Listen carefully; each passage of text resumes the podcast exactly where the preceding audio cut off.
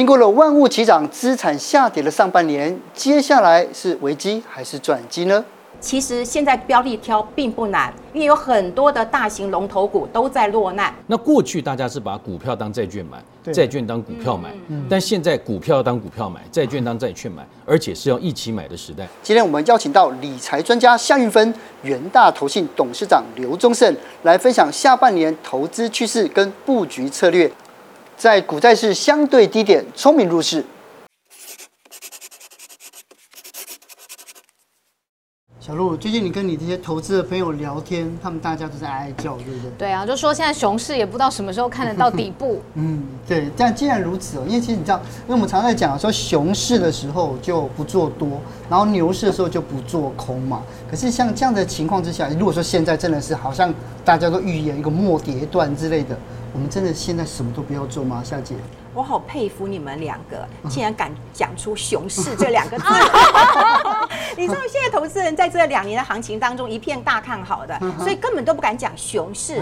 但事实上，你看从美股它已经跌超过两成，当然是熊市啊。台股从高点跌到现在看起来，哎，也跌过两成五以上，这当然是熊市啊。所以刚刚两位有讲过了一件事情，很多人都想说，哎，那我应该是牛市的时候我做多嘛，我熊市的时候做空，但没有这种神级的操作人，好不好？如果是神的话，那我们早就发了，嗯，所以我觉得要跟大家来分享一件事情，就是在熊市的时候，可能大家会觉得很恐慌，连提都不敢提。可是我觉得熊市反而是做功课的好时候，哦，熊市也是你要找到好标的的时候，因为肯定有很多的大型股、龙头股他们落难了，反而是我们自己现在要捡便宜的好时候，所以赶快做功课，我觉得这点很重要。嗯，那另外也是想问玉芬姐，就是说现在美元又这么强势，然后新台币这种外币的兑换来说，又跟升息整个外部环境很有关系，嗯，那其实现在是不是？投资外币的一个好时机，尤其以美元来说。哦，美元，我想前一阵子应该有很多人已经换过美元了哈，在新台币二十七、二十八的时候，已经换了一堆的美元了。嗯，好，你换了那么多美元，你要干嘛？放在家里嘛？然后你觉得 cash is king 吗？哈，这是通膨时代，大家都知道 cash 不是 king，cash 就是 garbage。你放在家里其实赚不了什么钱的，你的银行利息也很少。所以我提醒大家一定要记得一件事情，把你换到的美元去做投资，那会赚的更多。刘总怎么看美元投资？呃，我想俗话说得好，不能没有台币，但也不能只有台币。哎，哦，台币是我们的核心基础货币。嗯，但事实上，你站在一个分散投资的角度来讲，你还是要有拥有其他的币别。嗯，那的确，这个利率是货币的价格，所以美国持续升息，资金回流美国，导致美元持续走强。在整个币别的分散上面，从台湾走向国际，从台币走向美元，这应该是在上半年。一个涨多拉回修正的过程里面，应该是要重新去思考的一个投资思维跟投资策略的一个判断。是，可是呢，大家比较关心的是，因为我们现在进入下半场，对，而且第三节现在正在打，对，那我们下半场台股这整个行情，您怎么看呢？哎，的确，很多人开始关注到下半年了，因为今年台股的高点竟然是出现在一月五号，高点就结束了哈，所以很多人就讲说，这怎么办呢？我上半年都在赔钱，那我下半年有没有机会扳回一城呢？我倒觉得换一个脑袋，换一个思维的话，你在第三季要扳回一城，难度并不是那么高。我记得在呃呃这个上半年的时候，可能很多人都去追求，就是说，哎，有没有台积电六百块以下，我就闭着眼睛买哈。这包括国外的分析师啊，或者一般投资人都这样讲。可是真的跌破六百块。敢不敢买？没有人要秀出他的对账单。五百块你敢不敢买？你不敢买。四百块你敢不敢买？你可能还是觉得，哎，应该会跌到三百，会跌到两百。所以我觉得人性最重要的一件事，在投资上就展现的真的是那种贪婪跟恐惧啊。嗯嗯。好，我想其实现在标的挑并不难，因为有很多的大型龙头股都在落难，包括美国的股市。那台湾其实有很多的大型股也都在跌。那你想想看。国安基金进场要护什么股票？护大型股嘛。对啊。好，它都护大型股了，那你为什么不去挑一些已经跌很深的大型股去做一个布局？我觉得这是未来在下半年第三季一个很重要的趋势。嗯，刘总你怎么看？就是说现在因为外部的经济环境变化的因子这么多，如果散户很害怕受伤，刚才运芬姐提到台积电，怎么找到下一个台积电好的标的？怎么看？我想，的确，一般投资人投资一定是先求不伤身体，再求疗效。那真的也尽量避免千金难买早知道。所以，的确涨多本来就是一个最大的风险，因为涨多就是一个拉回可能的一个修正。那我这边我再提一个三个 R 的概念。第一个 R 就是 resilience，就是这个韧性、坚韧，就是抗跌性。其实的确，我们这一波看到有很多这种在拉回的过程，的确在重价值的时代，从成长涨时重视，跌时重视，在重价值的时代，这些高高科技或者是具高竞争力、高生产力、高创造力的企业，真的也是会跌，对，但它的确跌得比较少，所以说它的抗跌性是比较高，因为它有品牌，它有知名度，它有不可替代性，它有年度。那第二个 R 就是 recovery。的确，一样在这个经济衰退，一样在高这个不管通膨升息的年代，可能整个全球的经济会拉回做修正。嗯，但事实上，它的营收跟它的获利的修复能力，也的确会比其他相对中小型的成长型的企业来的要好。嗯，那第三个就是 rebound，就是说整个反弹的能力。嗯，所以我想说，在退潮的时候，才知道谁在裸泳的时候，我想从一个价格走向价值的时代。这些高竞争力、高生产力跟高创造力的公司跟企业，就所谓的护国神山，像台积电，它的确也会跌，它不会不跌，但是的确它在抗跌性上面，跟整个基本面的修复能力上面，跟未来股价的反弹上面，我认为应该还是值得期待的。可是你知道我，因为每次啊，我在跟朋友在聊股市的时候，他们都有一个想法，我觉得这是大家的迷思哦，就是你看到熊市的时候，这个大家都跌嘛，对不对？然后但如果说要涨这个要要投资的时候，大家喜欢中小型股，因为它飙的还快。你看这这一阵子国安基金进来的时候，大家都去看什么耿鼎啊，或者这些就是中小型的股票。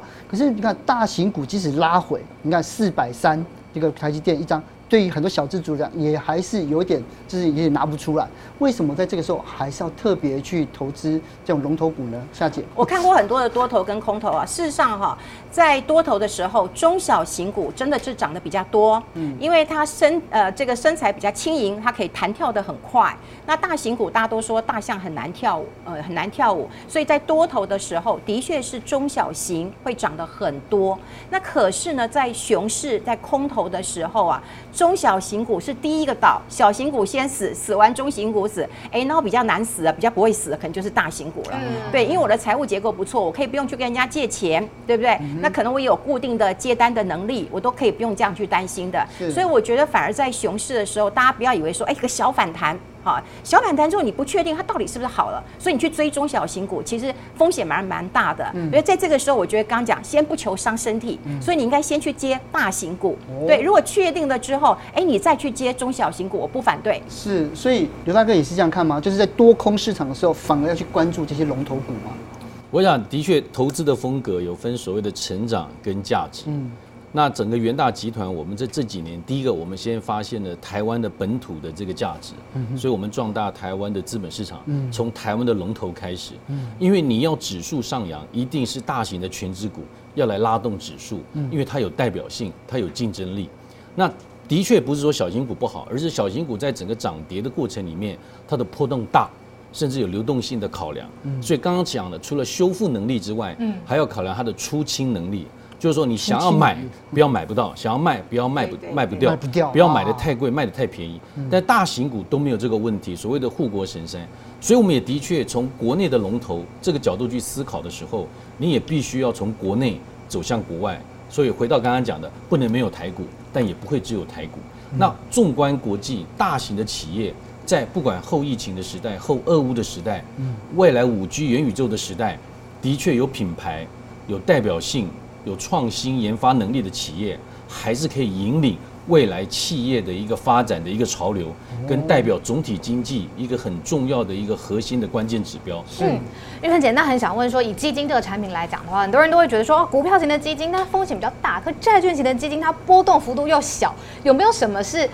一个产品是两个特性的好处都有的，当然要贪心，两个好处都有。哎，这这很重要，因为我觉得在任何时候，你都不管多空，你都应该有股有债。可是，在今年说实在很痛苦啊！我在来的路上，我看了 Morningstar 上半年的一个统计，我吓坏了。对，股票跌嘛，整体的是跌嘛。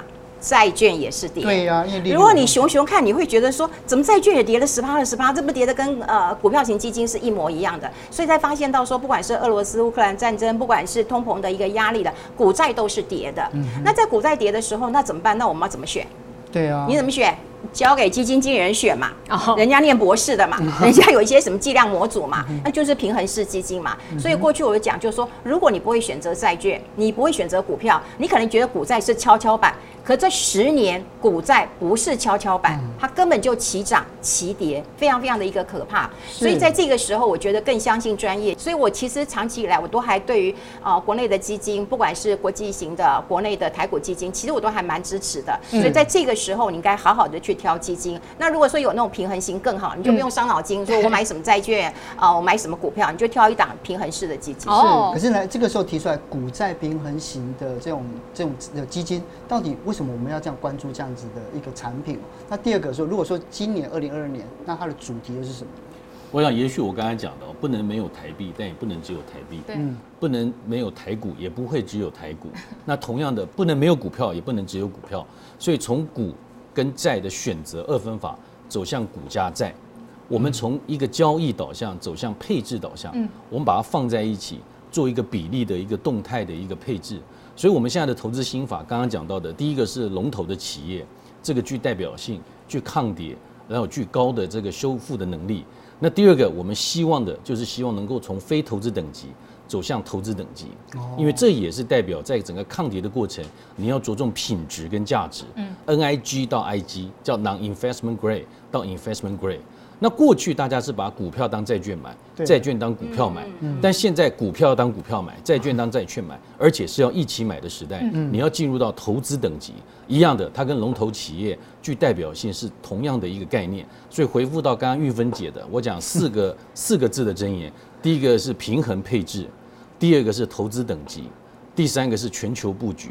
第四个是龙头企业，这样子才可以在品质跟价值的过程里面，先求不伤身体，再求疗效，从交易走向配置，完善投资人短中长期的投资布局，也兼顾到点线面的投资的一个规划。嗯，韵芬姐同一个问题，就是说，如果真的要找好的呃标的，然后好的优点，为什么市场上面直接看高收益债就好了？嗯，因为高收益债券，说实在的，在这一年当中呢它的波动真的是蛮大的。后来有人发现它，它就高风险，它这其实已经要证明了，我应该不能讲它是高收益债券了 哈，它就是一个非等级的一个投资债券，甚至有人说要证明它就是一个垃圾债券了哈。那当然没有说它的是好坏，是应该证明让大家更清楚的知道它所投资的一个标的。也是我们刚刚讲了经济的一个复苏的力道到底强不强哈？那到底通膨的呃后续的后坐力大不大，我们都不知道。高收益债比较像是跟着啊这个上市公司啊比较像股票型的一个啊这个获利跟波动，它的波动其实是蛮大的。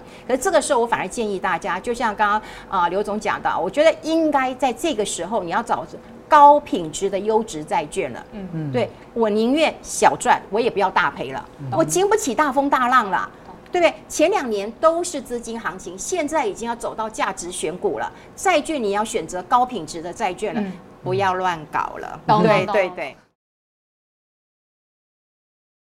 对，也既然今天刘大来，你要跟我们聊，就是叫元大的这个全球优质龙头平衡基金特色到底是什么呢？呃，元大全球优质龙头平衡型基金，嗯、也就是回应我刚才提到的一个新法是：第一个它是全球的。第二个它是平衡的，嗯，第三个它是优质的，嗯，第四个它是元大发行的。那元大前面呢？不在呃，元大其实在证券、期货、投信都是龙头的公司，所以我们发觉龙头金融、金融龙头所做的台湾的龙头，像护国神山群，到全球的龙头，而且不是只有股票的龙头，包括债券的龙头。嗯，那它事实上整个在投资等级的部署上面，从我们过去一路在上扬的过程里面，重的参与。到回档修正重的一个防守，现在进入到一个调和的一个阶段，我们还是要走向 RR 三的所谓的平衡型的稳健型的级别，这个是最符合目前我们所做出来的调查，最符合大部分中位数的台湾的投资人的需求。过去在整个低利率的时代，很多人去买了非投资等级的债券，希望能够来去化他银行存款的一个低利息的一个压力。但是现在走向一个优质。全球配置跟平衡的年代，那我想龙头企业还是可以引领未来投资的一个风潮。所以过去大家觉得龙头可能是大型股比较牛皮，是，但事实上你在创造未来新的规格里面，我相信从元大全球优质龙头基金，尤其是平衡型的这个基金的概念里面，可以从 RR 三稳健型的级别来让投资者在不管在风险跟收益上面都可以取得平衡的兼顾。我刚刚是想问玉芬姐啊，就是玉芬姐一定很了解台湾投资人就是很喜欢追求股利，但这一档它是标榜不配息的，为什么会这样操作？你知道很多美国的这个好的股票，它其实是不配息的，嗯、所以台湾很喜欢配息。可是这样你要知道，我配息之后，哎，我股价会下来啊，我要能够填息之后，我还能够赚得到。对，好，那配不配息，大家要先理解。第二个，我还要知道你需不需要配息。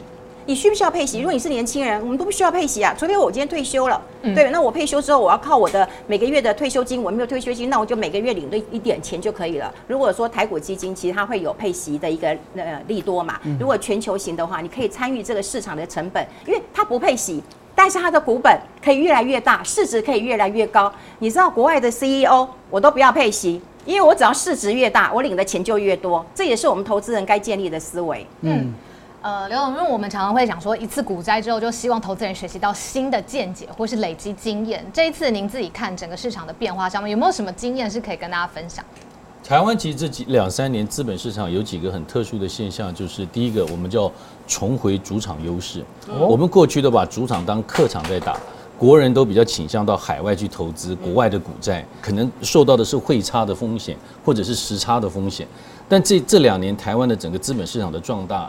是一个新的微笑曲线，不管是年轻小白进来，嗯，还是退休族群进来，那这样的一个蓬勃发展，从我们国内的不管是 ETF 跟主动基金两个规模加起来已经破兆，也超越了过去的所谓在境外基金时代跟境内外基金总和主导的所谓的高收益的这个债券型基金的规模，嗯，它呈现了一个黄金交叉。所以我认为第一个是重回主场优势优势的台股可喜可贺，但刚刚也提到了我们要从台湾走向全球。那第二个就是一个高配息组的一个爆炸性的一个发展的一个时代，所以一样延续刚刚的问题是不能没有配息，但也不能只有配息。我们上次龙头的国内的龙头的基金，我们做的是配息跟不配息，但我们这次全球的龙头做的是不配息，但是用的是美元跟台币，所以同样的双级别，但一个是配息，一个不配息，一个是台币，一个是美元，就是要协助投资者做好相关的配置的一个规划。那以国内的 ETF 来讲的话，像你今年来讲就超过五百，接近五百万人，里面买台股的就接近七成，三百五十万人里面，这三百五十万人里面有超过九十五个 percent 买的都是配息级别的。换句话说，投资人手上已经有非常多的配息级别的商品的时候，如果这时候只是继续提供配息的级别，那投资人在中长期的资本利得的一个的一个取得上面，可能会被配息的这种所所谓的周期性的，我叫强迫停利。就是说，你可以可以继续累积再投资的复利报酬，因为配息而落袋为安，当然可以满足你的所得替代跟现金流量管理。但当你所有的资产都是在做这样的一个配置的时候，你反而可能失去了刚刚讲的股债平衡配置的好处，跟长期资本利得的一个累积报酬的一个好处。所以我想说，这是整个元大整个集团我们在产品设计上面，我们希望能够多元，希望能够有协助投资者。我们不是只是给他鱼吃，我们希望教他钓鱼。所以从交易走向配置，哦，从单一走向多元，从台湾走向全球，从成长走向价值。那这样的一个概念，就是希望我们未来在投资人整个交易里面，他可以满足他第一里路的投资，就像年轻人哦学习，然后到第二里路，可能中产阶级。到退休的最后一路，都可以透过我们的产品来完善他的所有全周期的一个需求。其实刚刚刘大哥讲的是，不仅仅是教我们，不是要给我们鱼吃或教我们钓鱼，他要教我们什么是好的鱼，要怎么吃这条鱼。对是的，是的。对对，今天谢谢，谢谢你们，谢谢，谢谢。对，今天也学了很多不同的概念，这样，谢谢夏姐。